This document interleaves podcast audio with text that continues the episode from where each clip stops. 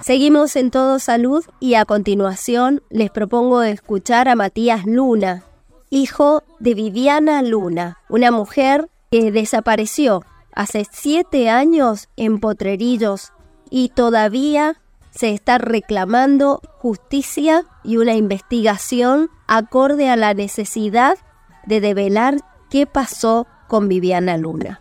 Lo escuchamos. Eh, la idea de la campaña es poder eh, seguir eh, viralizando y que la gente, bueno, en este caso pedirle el apoyo a la gente para que se pueda hacer viral y llegar a, a todos lados con la foto de mi mamá y que gente que todavía no sabe que hay una mujer desaparecida hace siete años eh, se dé cuenta de que eh, están pasando cosas eh, desde el lado de, la justicia que no, no, aparece ningún tipo de respuesta. Eh, tomen las acciones que tomen, todas terminan con resultado negativo. Ya llevamos siete años esperando una respuesta, la cual todavía no tenemos. Entonces, el motivo de esto es como dije al principio, es poder eh, contar con el, agente, eh, con el apoyo de la gente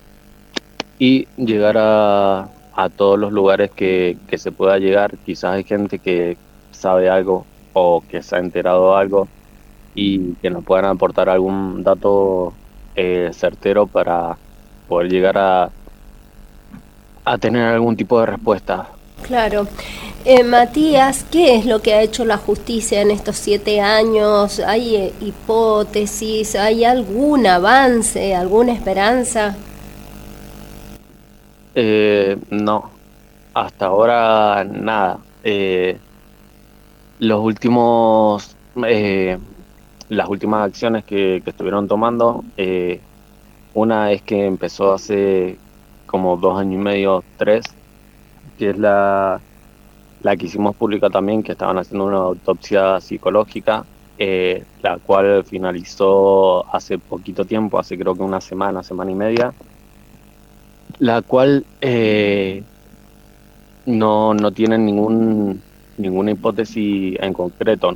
Es decir, lo que dice el, la autopsia al final es que no se descarta ninguna opción de las que se viene hablando hace bastante tiempo. Es decir, seguimos en lo mismo. ¿Y cuáles son esas opciones? ¿Cuáles son esas opciones, Matías? Eh, las hipótesis son suicidio, eh, que alguien le, hizo algo, que la desaparecieron, eh, le hicieron desaparecer, perdón. Sí.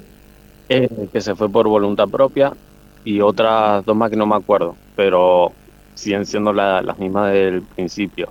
Bien, ¿Cómo, ¿a qué se dedicaba Vivi mientras estaba con ustedes? ¿Cómo vos em, la tenés presente a Viviana como mamá, no? Contanos un poco de eso, porque si no queda solamente en la imagen de Viviana, ¿no? Y Viviana es una mujer con una vida, con una familia, tiene tres nietos que no ha conocido desde que desapareció. Entonces, contanos vos sobre Viviana, tu mamá.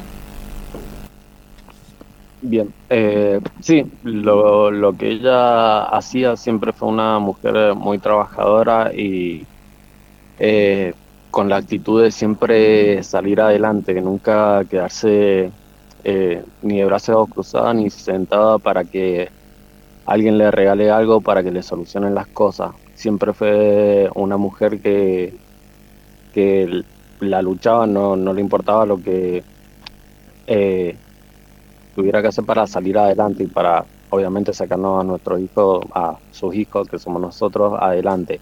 Eh, siempre la, la peleaba, era muy cariñosa en cuanto a sus nietos que pudo conocer, porque pudo conocer cuatro nietos, le faltaron conocer tres más que nacieron después, siempre cariñosa, los amaba muchísimo, era la luz de sus ojos, sus nietos, sus hijos también, obviamente.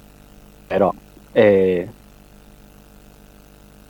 todo eso eh, que, decís de la parte de conocer quién realmente era, eh, está bueno para que la gente también sepa que más allá de una imagen, más allá de que, de, que siempre seguía un nombre, en este caso Viviana Luna, eh, detrás de eso hay una historia que es la que, la que estoy contando, una mujer, eh, madre de cuatro hijos, eh, abuela de siete nietos, tres no pudo conocer y era joven todavía porque no era una mujer súper grande, la cual tenía una vida por delante, la cual eh, quería seguirla luchando, por eso fue una entrevista de trabajo.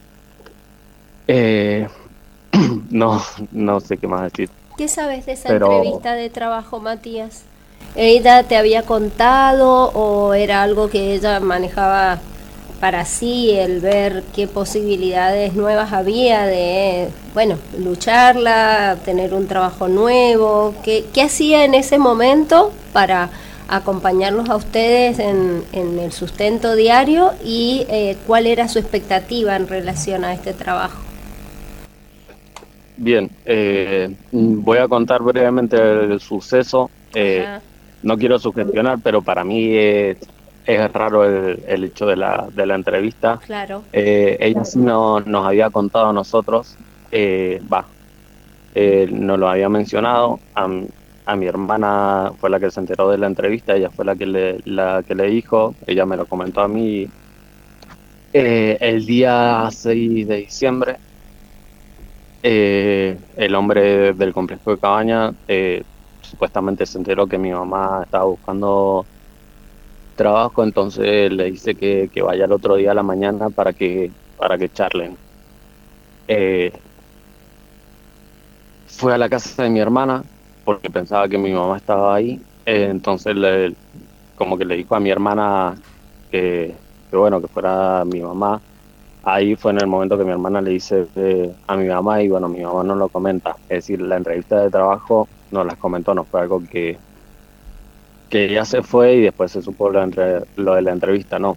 Fue algo que, que se sabía. Eh, fue la entrevista de trabajo, Después, eh, supuestamente, digo supuestamente porque no es algo concreto, eh, sale la entrevista de trabajo y pasaba por un kiosco a comprar una bebida. Eh, después que compra la bebida, según los dichos de, de la mujer que, que atiende el negocio, ella siguió caminando porque lo que ella me dijo que después de la entrevista de trabajo iba a ir a la casa de una amiga. Entonces, eh, supuestamente sale del, kiosco este a, la casa de la amiga. Y eso fue lo, último que, se sabe. Claro, o sea, el último contacto fue con ese kiosco, pero nunca llegó a la casa de la amiga. Exactamente.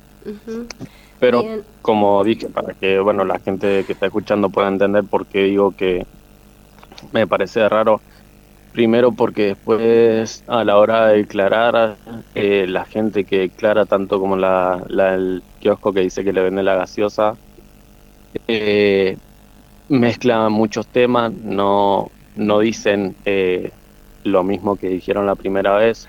Respecto al hombre de la entrevista de trabajo, eh, cuenta un relato diferente a lo que sucedió ese día por lo que yo entiendo que no está diciendo la verdad.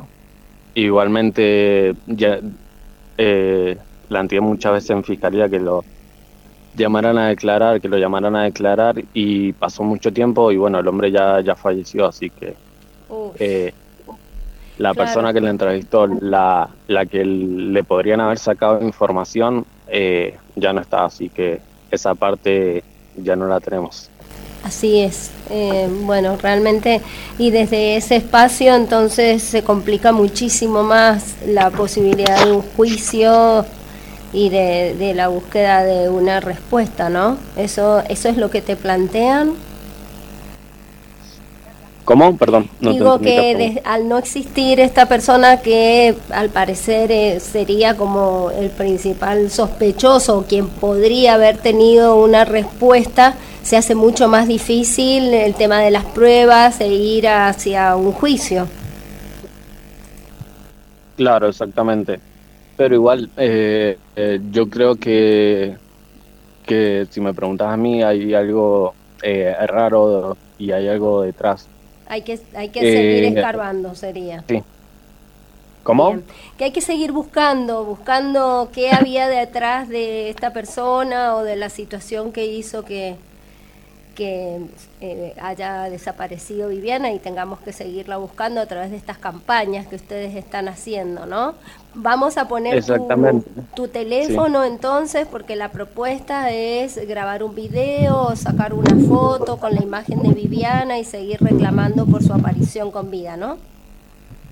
Exactamente.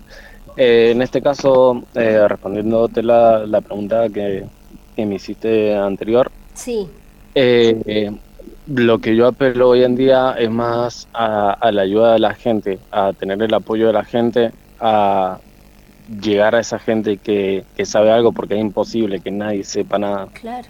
Es imposible.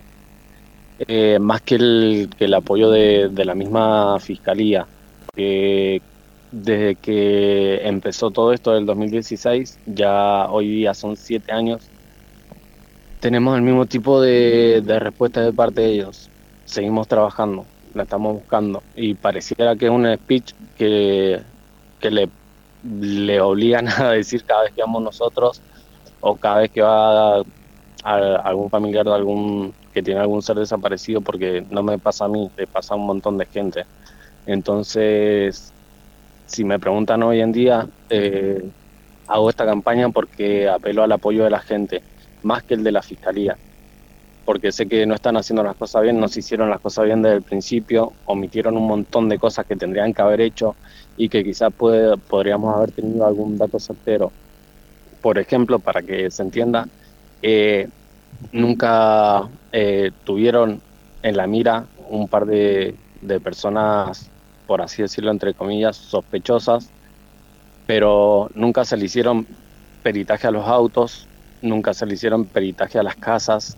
Entonces yo creo que con cosas así tan sencillas que deberían haber hecho del minuto uno eh, y no se hicieron, eh, me cuesta demasiado eh, poder creer en que si llegamos a la verdad y de, todo lo que pasó, no, no va a ser por parte de la fiscalía, va a ser por parte de la gente. Bien, Bien, eh, Matías, muchísimas gracias y vamos a seguir difundiendo esta campaña y ojalá avance de una vez por toda la causa para saber qué pasó con Viviana Luna. Muchas gracias por tu predisposición. Esperemos que así sea. Bueno, nuevamente, como, como dije recién, eh, esperamos contar con el apoyo de la gente. Se le agradece muchísimo eh, porque mucha gente nos está apoyando y eso es algo que que lo valoro muchísimo y, lo agradezco. También agradezco a ustedes por, por, darme el espacio, por darme la voz y para que por lo menos se, se pueda difundir un poco más y que gente que quizás todavía no sabe lo, lo que pasó o no conoce el caso se pueda enterar y que si de alguna manera nos pueden apoyar, eh, bienvenido sea y vamos a estar muy agradecidos. Gracias a ustedes. El feminicida.